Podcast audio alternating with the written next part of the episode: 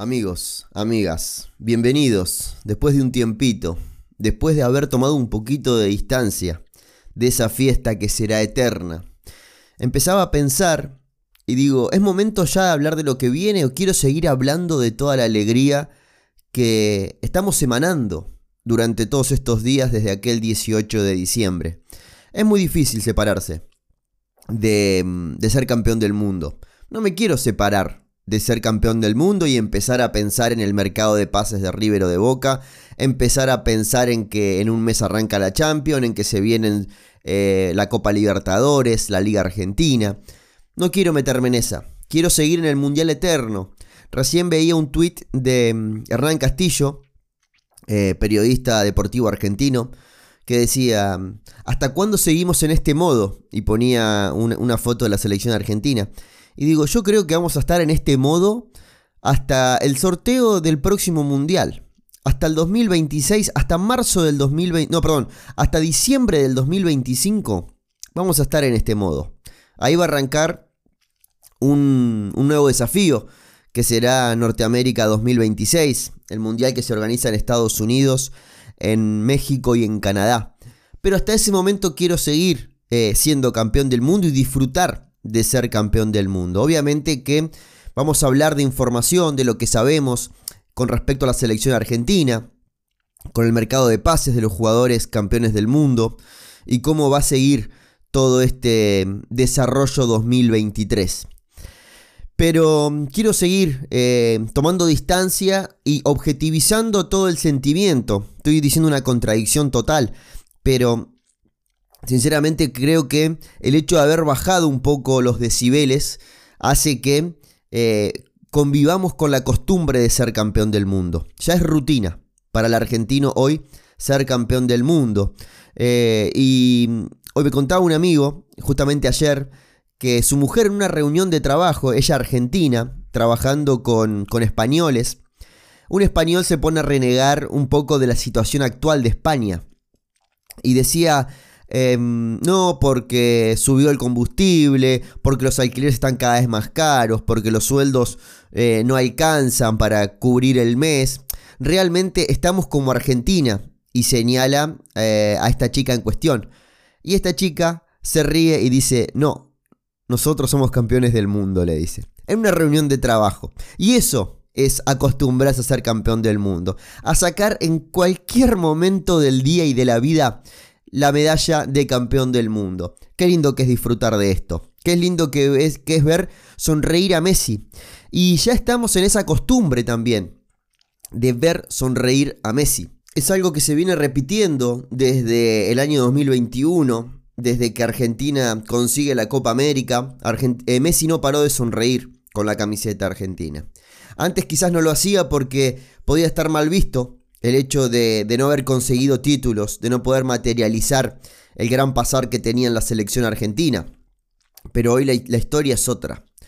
Recién subí un video a mi canal de YouTube que para los que no, no están metidos en el canal de YouTube y que no les gusta por ahí esa plataforma, les pido que hagan una excepción y vayan a, a ver ese video porque es, es, un recorrido más emotivo que futbolístico.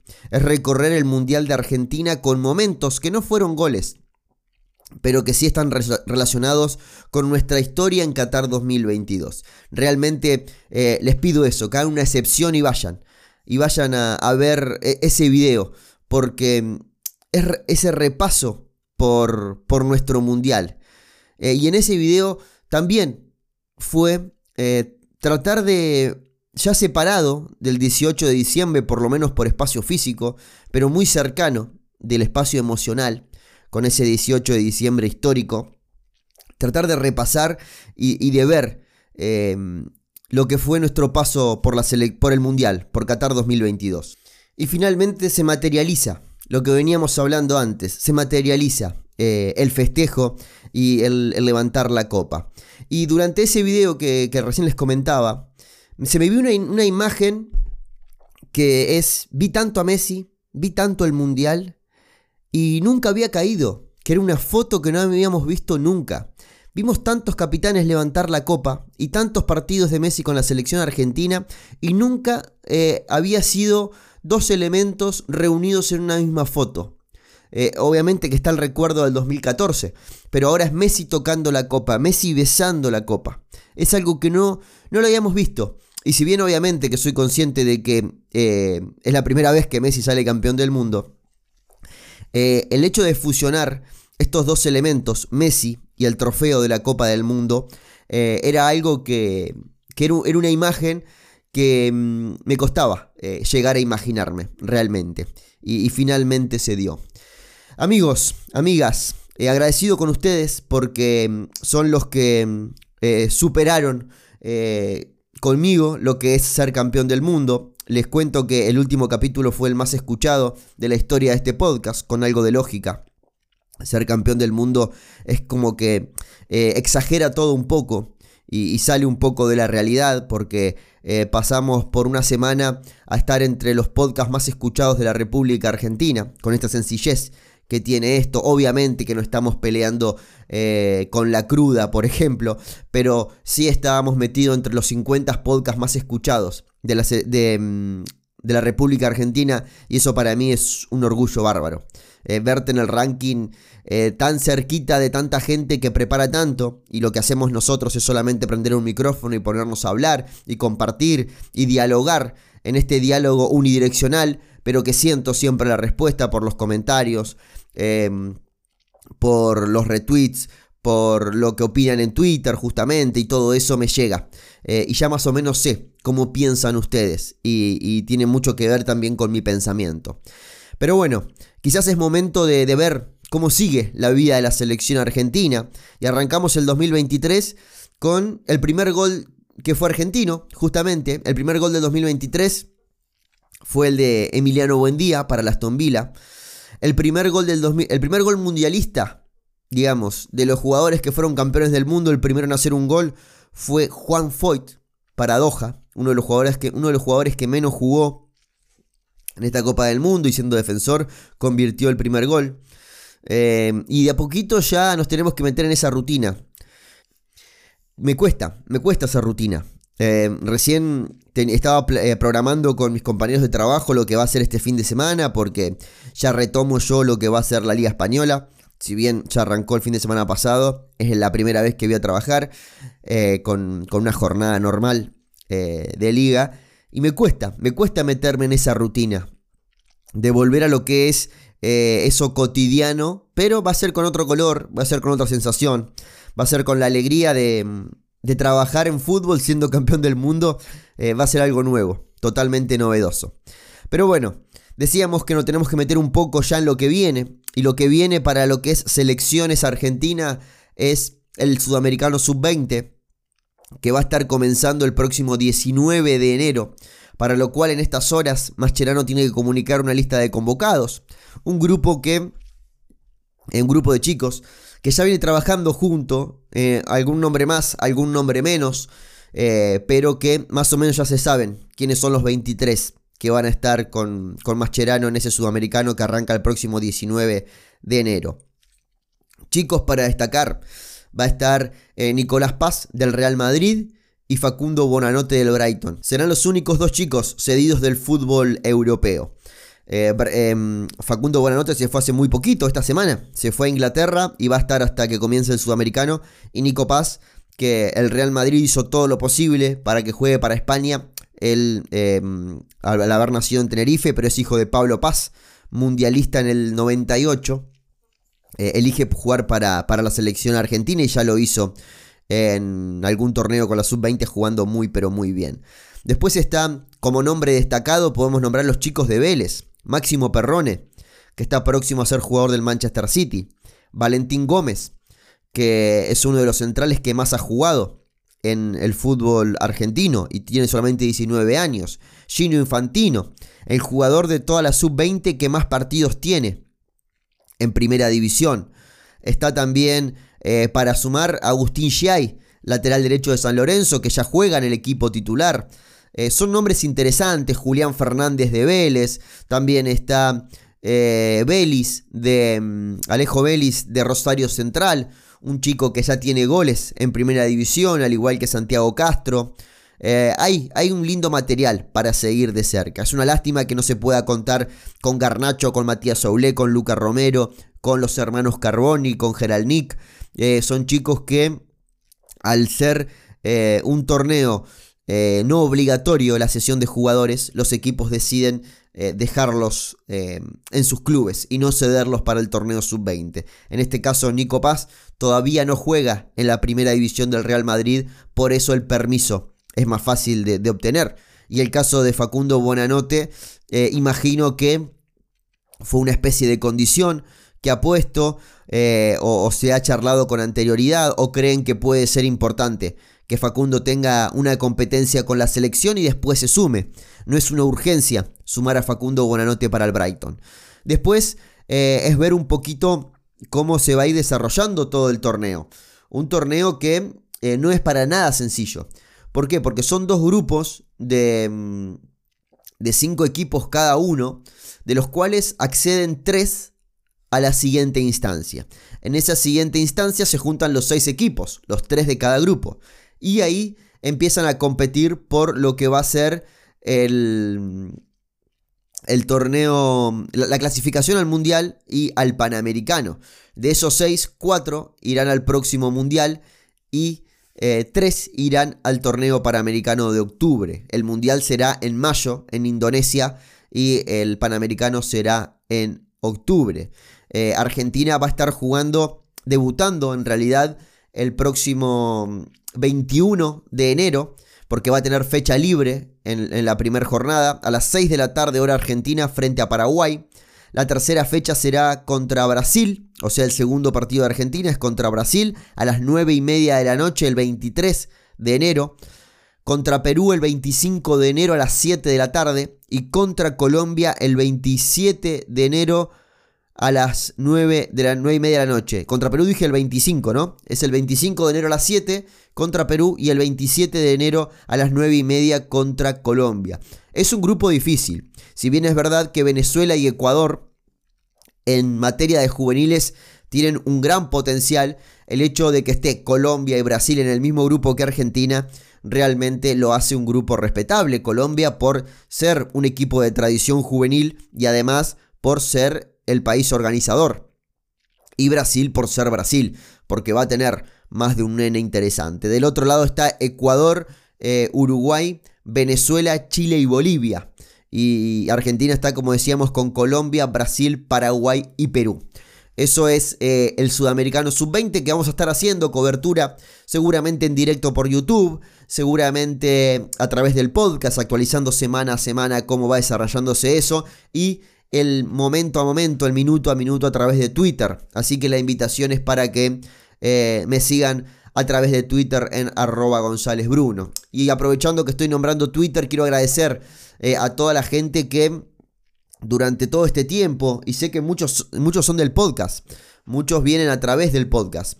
Em, que colaboran a través de Mercado Pago, de PayPal. Eh, realmente hay mucha gente fuera de Argentina que está colaborando a través de PayPal y eso ayuda muchísimo a poder dedicarle más tiempo, a rechazar otros trabajos para dedicarle tiempo a esto y, no salir de esta estructura tan linda que estamos creando.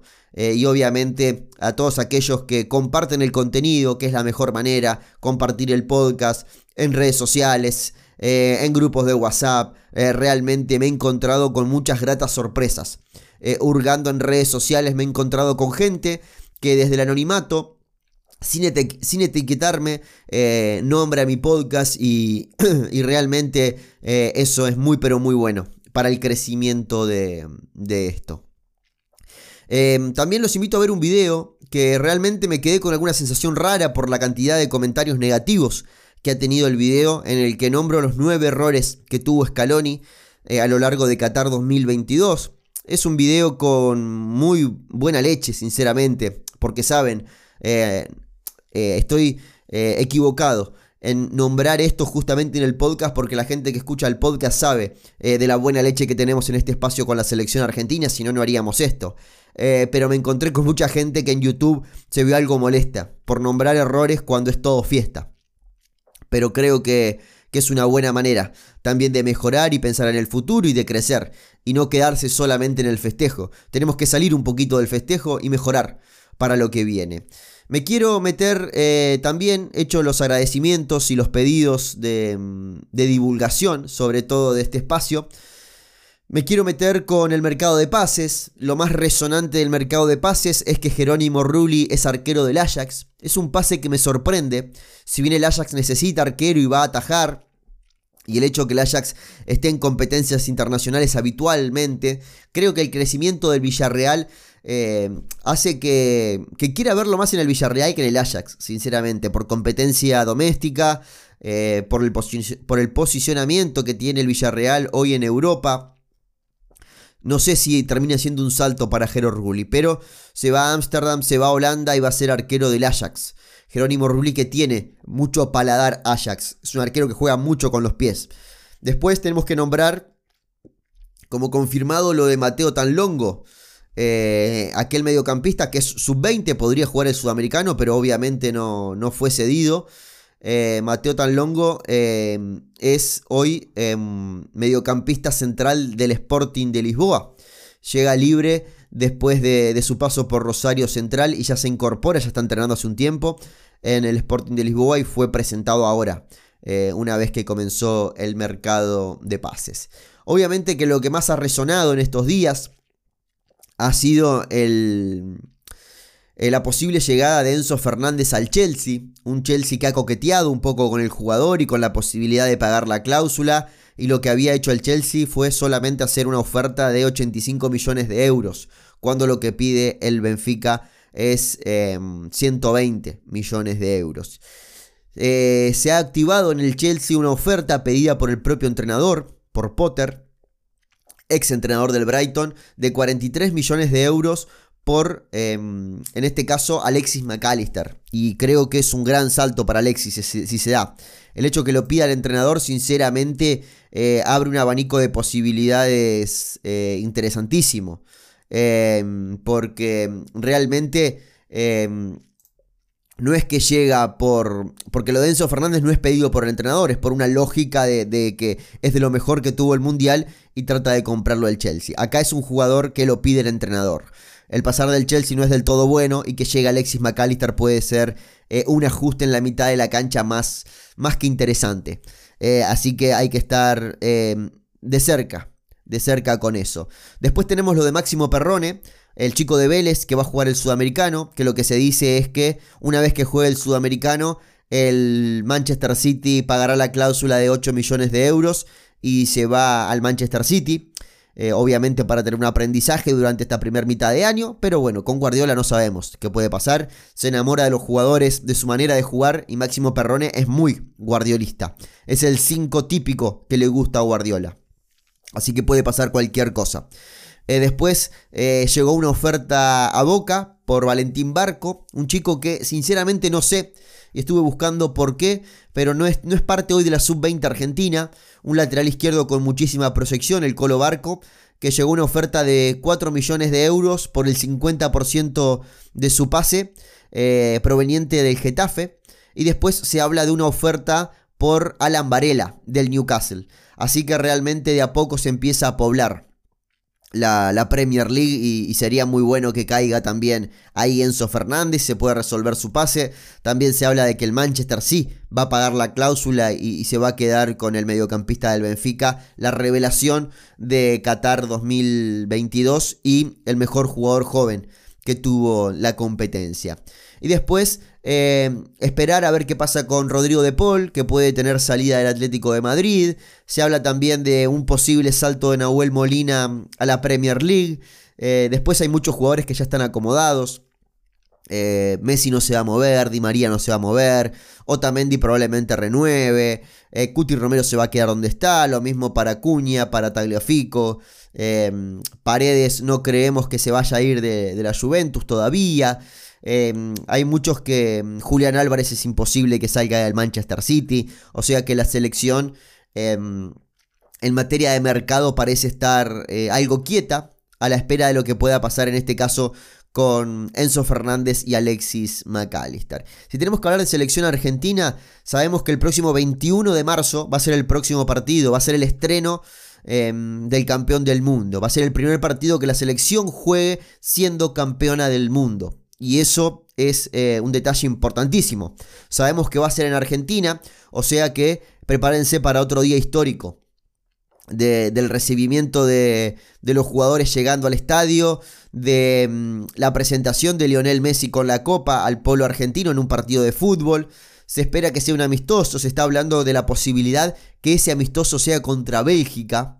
Eh, algo eh, por lo menos llamativo. Generalmente este tipo de amistosos, más cuando no estás planeando una competencia al corto plazo, es contra una selección accesible pero eh, se viene hablando desde hace rato de jugar con Bélgica, así que puede ser en marzo. Sabemos, o lo más probable es que las eliminatorias no comiencen en marzo y que pasen para junio o septiembre. También tiene que determinar la FIFA qué es lo que va a hacer con el Mundial.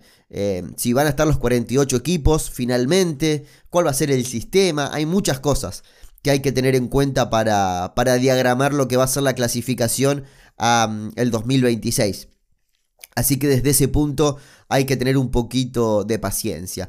Eh, apuntar los cañones hacia el sudamericano sub-20 creo que es lo mejor porque tenemos muchos chicos para seguir de cerca. Decía recién, es una lástima que todos esos chicos europeos eh, que, juegan el fútbol europeo, perdón, eh, no puedan jugar el sudamericano porque es una linda competencia, pero esperemos que en mayo podamos contar con alguno de ellos porque quedará muy poquito para que termine la temporada de las ligas europeas. Si no se juegan mucha cosa, puede aparecer algún nombre eh, importante en, nuestra selección, siempre y cuando logremos la clasificación a este caso a, Indonesia 2023.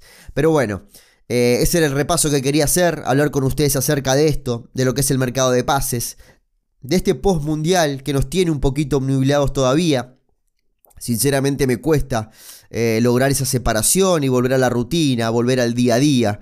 Siento que estamos en una especie de retiro espiritual todavía y, no queremos eh, traspasar esa puerta que, nos choque con, lo cotidiano y con la realidad. El Mundial nos cambió la vida, seguramente nos cambió la vida. El que no es argentino o el que no es hincha de la selección argentina difícilmente entienda esto que nos está pasando, pero no somos los mismos después de Qatar 2022. Y esto va a significar un salto eh, importantísimo para la selección argentina. Ya Argentina deja de, mirar eh, desde abajo a lo que es Francia, Brasil, eh, que son los dos cucos que tiene hoy el mundo del fútbol, sino que Argentina, no sé si los mira a la par, pero ya los mira desde más cerca y también va a ser un, gran envión para las juveniles, porque en esto de que ya el, mundo para la selección argentina en materia de juveniles cambió, ya no vamos a buscar em, eh, los juveniles de Atlético Tucumán, sino que vamos a ver los juveniles del Atlético de Madrid. Eh, y eso hace que eh, tengas que tener una charla previa con, con, el chico para ver si quiere jugar en la selección argentina. Esto es una vidriera importantísima. la gente, los chicos quieren jugar en la Argentina y más siendo campeona del mundo. Así que eso puede ser un envión importantísimo, por eso creo que, em, que hay que, mm, que, hay que aprovechar este envión, porque no es solo eh, la obtención eh, del título, no es solo una mejora económica, porque le entraron a, la selección argentina, le entraron más de 50 millones de euros, eh, también es una cuestión de, promulgación y de, difusión importantísima. Quería hablar un poquito también de la renovación de, de Scaloni. Sabemos que Scaloni de palabra, con una foto, em, sellaron una especie de continuidad. Pero bueno, obviamente que pueden cambiar cosas después de la obtención del título. Y Scaloni no se ha manifestado em, con total seguridad al respecto. Sí lo ha hecho Chiquitapia.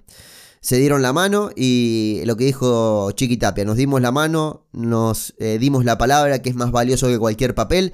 Y Scaloni cuando vuelva en la tercera semana de enero va a estar por Argentina. Em, vamos a firmar los papeles correspondientes. Eh, Scaloni puede pelear un mejor sueldo también ahora, eh, teniendo en cuenta la cantidad de millones que ayudó para que Argentina eh, gane. eh, puede pelear un mejor sueldo y, más que merecido lo tendría. Así que obviamente que faltarán detalles, pero la intención de Tapia es que continúe Scaloni, la intención de Scaloni es continuar en Argentina Así que no tendría que haber demasiado problema. Eh, obviamente que mm, eh, puede haber una reestructuración, pero más por cuestiones personales de, algún personal de alguna persona del staff. Pero eh, la idea es que continúen por lo menos las cuatro cabezas que vemos habitualmente, que son Scaloni, Aymar, Ayala y Samuel. El resto puede variar algo, pero va a tener más que ver con una decisión por parte de esa persona, por buscar un nuevo desafío o, eh, buscar otro destino que por eh, lo que pueda pasar puertas adentro. La idea de la dirigencia argentina es que continúe el mismo cuerpo técnico que te sacó campeón del mundo 36 años después.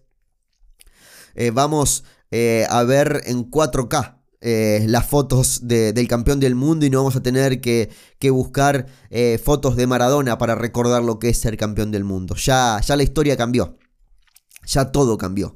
Eh, y, bueno, me preguntaba mucha gente, ¿qué, qué vamos a hacer? Si después del Mundial eh, dejábamos todo esto. Y mi, respuesta fue algo, quizás algo pedante, pero eh, llena totalmente de lógica y de inocencia.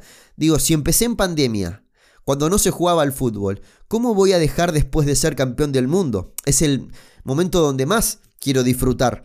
Eh, de este espacio, de lo que es el podcast, de lo que es el canal de YouTube, em, de lo que es Twitter, eh, de estar en contacto con todos ustedes a través de todas las redes y todos los espacios posibles. Vamos a intentar reflotar TikTok, que lo dejé abandonado durante el Mundial.